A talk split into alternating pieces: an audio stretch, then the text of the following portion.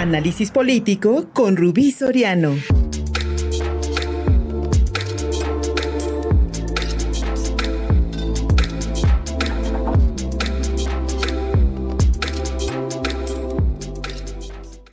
Mi querida Rubí Soriano, como siempre es un gustazo encontrarnos al, iniciar la semana.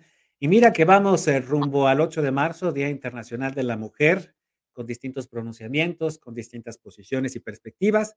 Y hoy, hoy en tu columna hablaremos de esas cosas de mujeres que de pronto no nos gusta repetir, que no nos gusta observar.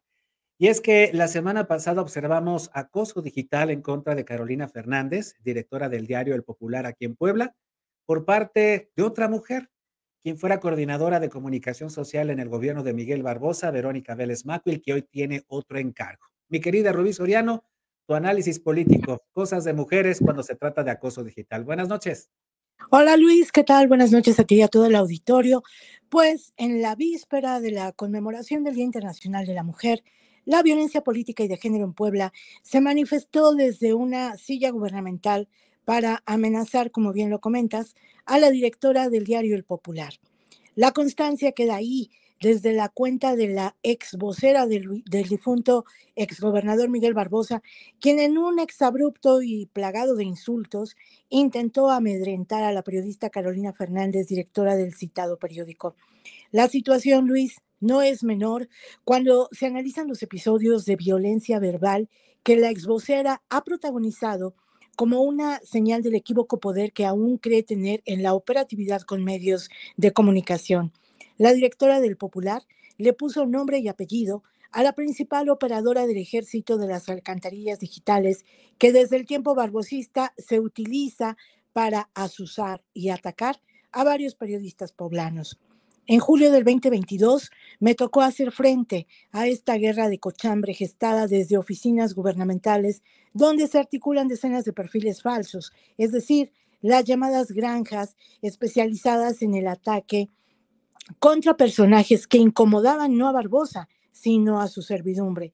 Al gobernador Sergio Salomón Céspedes hay que decirle que no son cosas de mujeres, no gobernador. Una de sus empleadas en funciones y en horario laboral amedrenta y amenaza a otra mujer, con la diferencia que esta última pues no tiene a un ejército de familiares cobrando la nómina gubernamental, tampoco vive del erario, ni mucho menos lo usa para el ataque a través del ejército de bots, que por cierto, no es nada fácil detectarlos, Luis, ya que varios de los secretarios del actual gobierno del estado figuran como seguidores de estos perfiles que son a todas luces falsos. Hoy la violencia política y de género tiene rostro y representa el resquicio del remedio de un barbosismo rancio plagado de muchos excesos. Hacemos responsable a esta funcionaria violentadora de cualquier acto que ponga en riesgo la integridad de la periodista Carolina Fernández. Hace unos días, funcionarios del gobierno del estado subieron fotos en una capacitación contra la violencia de género y como si fuera un acto de campaña, Julio Huerta, secretario de Gobernación, se lució las fotos donde, por cierto, aparece otra funcionaria violentadora, titular de turismo, en primera fila. La gran ausente, la ex vocera, a la que le debieron dar un curso particular e intensivo. Y un detalle, hay que señalarlo con posdata al gobernador del estado. La violencia aquí y en cualquier circunstancia, tenga la seguridad que no se tolerará ni se callará. Se denunciará a Luis y se va a visibilizar para dar constancia de los excesos que se pueden cometer desde una silla de una burócrata gubernamental. Hasta aquí el análisis, Luis. Mi querida Rubí, veíamos aquí en pantalla algunos de los mensajes que, recibió Carolina Fernández. Algunos tienen un tono terrible, de verdad, eh, hasta sexual, eh, muy, muy violento, muy, muy vulgar, y lamentamos que sea a partir de dinero público que se paga esto, mi querida Rubí, y que sea una mujer, además periodista, pues la que ordene precisamente este tipo de acoso digital en contra de la directora del diario El Popular, un medio de comunicación que se ha distinguido también en los últimos años, amiga, por ser crítico hacia la eh, hacia la función de los gobiernos morenistas aquí en Puebla. Y mira, mi querida amiga, que sí, pues esto a final de cuentas también recuerda cosas personales, porque la única denuncia que ha presentado tu servidor por acoso digital fue a partir precisamente de ataques que me llegaron por arrobar al, al, fallecido gobernador Miguel Barbosa en un tuit del colectivo La Voz de los Desaparecidos. Lo arrobé al gobernador, retuiteé el tuit y de ahí me vino una, una ola de, de, de mensajes de odio, incluso de hacerme una ficha de persona desaparecida en Twitter, mi querida amiga. Esto, a final de cuentas, es, vaya, por lo que vemos, es algo que utilizan todavía los gobiernos de Morena, a pesar de que ya se fue Miguel Barbosa, esto se sigue haciendo. Y mi querida amiga, alguien lo tiene que investigar porque efectivamente estas cuentas son muy visibles, son muy, vaya, todas tienen prácticamente el mismo perfil y hasta los mismos comentarios, amiga, y se hacen desde computadoras. Cuando la revisa la gente especializada, sabe de dónde viene y nadie lo detiene, amiga. Totalmente de acuerdo, Luis. Además, es violencia digital, violencia de género. Eh, están amagando a una libertad de expresión, también hay que decirlo. O sea, el, el ataque va en varios sentidos, pero aquí lo grave, Luis, es que no es la primera vez que lo hace este no. personaje. Este personaje que hoy es una burócrata. Eh, digo, yo experimenté en carne propia eh, una campaña pues igual de intensa, eh, igual de fuerte y me parece que hay que visibilizar.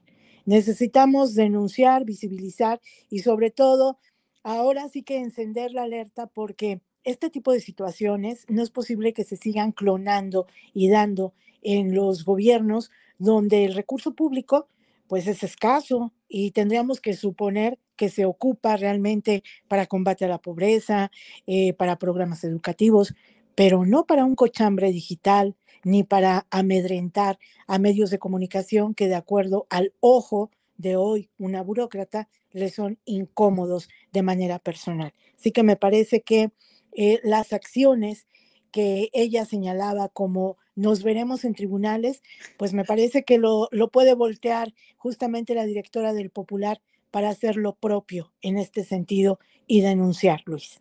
Pues lo, lo, lo justo es denunciar, lo justo es denunciar, aunque mira, a final de cuentas vas y denuncias en la misma fiscalía del gobierno del estado, a final de cuentas ahí lo tienes que denunciar, no hay de otra, mi, querida amiga, porque hay que dejar, hay que dejar este, eh, constancia de que estas cosas están ocurriendo. Me parece muy grave, mi querida Rubí, porque Verónica Vélez Macwill, además de ser mujer, es periodista, y no de ahorita, de hace varias décadas, aquí en la ciudad de Puebla, no, no muchas, bueno, algunas dos o tres décadas, ya con muchos años de experiencia.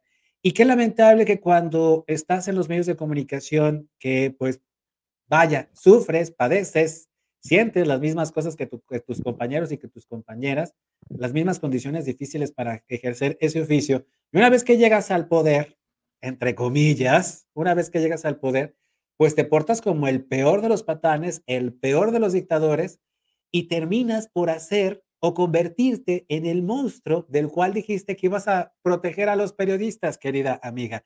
Y sabemos yo creo, ¿sí? Yo creo que aquí, Luis, nada más hay que puntualizar algo. Ella efectivamente se inició en el periodismo, pero hay que decirlo, en un periodismo oficial, Luis. Sí, cierto. En un cierto. periodismo dedicado a recoger sobres amarillos. Y también hay que decirlo, la recordamos llorando en videos en Facebook, acusando al ex vocero de Rafael Moreno Valle, Marcelo García Almaguer, justamente de violencia. Mira, cómo se, cómo, cómo se cambian los papeles, querida amiga. A final de cuentas, esto nos habla de una muy, de una relación nunca buena, de haberte, no es la primera vez que, que, que escuchamos una queja sobre quien fuera la coordinadora de comunicación social del gobierno. Quiero decirte, amiga mía, que su salida se notó del hecho de que ya, por ejemplo, se nota en las redes sociales las actividades del gobernador, un gobernador que también está más movido, hay que decirlo, ¿verdad?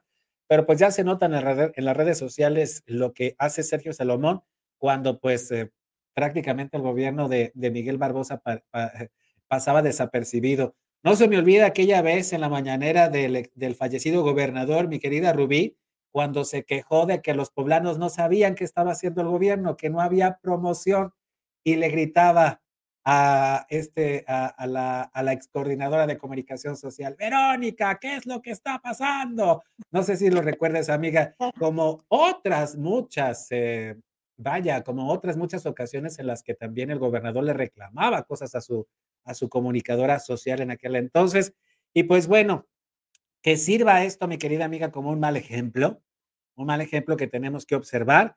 Y yo lo que noté en las redes sociales fue un apoyo, fue un apoyo muy, vaya, prácticamente, prácticamente abrumador para Carolina Fernández, cuando Vélez Macwill, pues lamentablemente no ha generado muchas simpatías entre el gremio periodístico poblano, Rubí. Así es, Luis, solamente esperamos que este tipo de, de, situaciones se sigan visibilizando para el bien de las mujeres en Puebla, de los periodistas y las periodistas, y sobre todo para garantizar que se dejen de usar recursos públicos para este tipo de guerra sucia. Ahora es así como se defiende la 4T, mi querida amiga, en las redes sociales, a través de bots y a través del acoso digital. Muchas gracias, mi querida Rubí. ¿Dónde te hallamos? Como los alquimistas del poder en todas las redes sociales y también en Twitter como arroba rubisoriano. Gracias, ahí Luis. Te, ahí te buscamos. Gracias. Síguenos en Facebook y en Twitter. Estamos contigo, Puebla.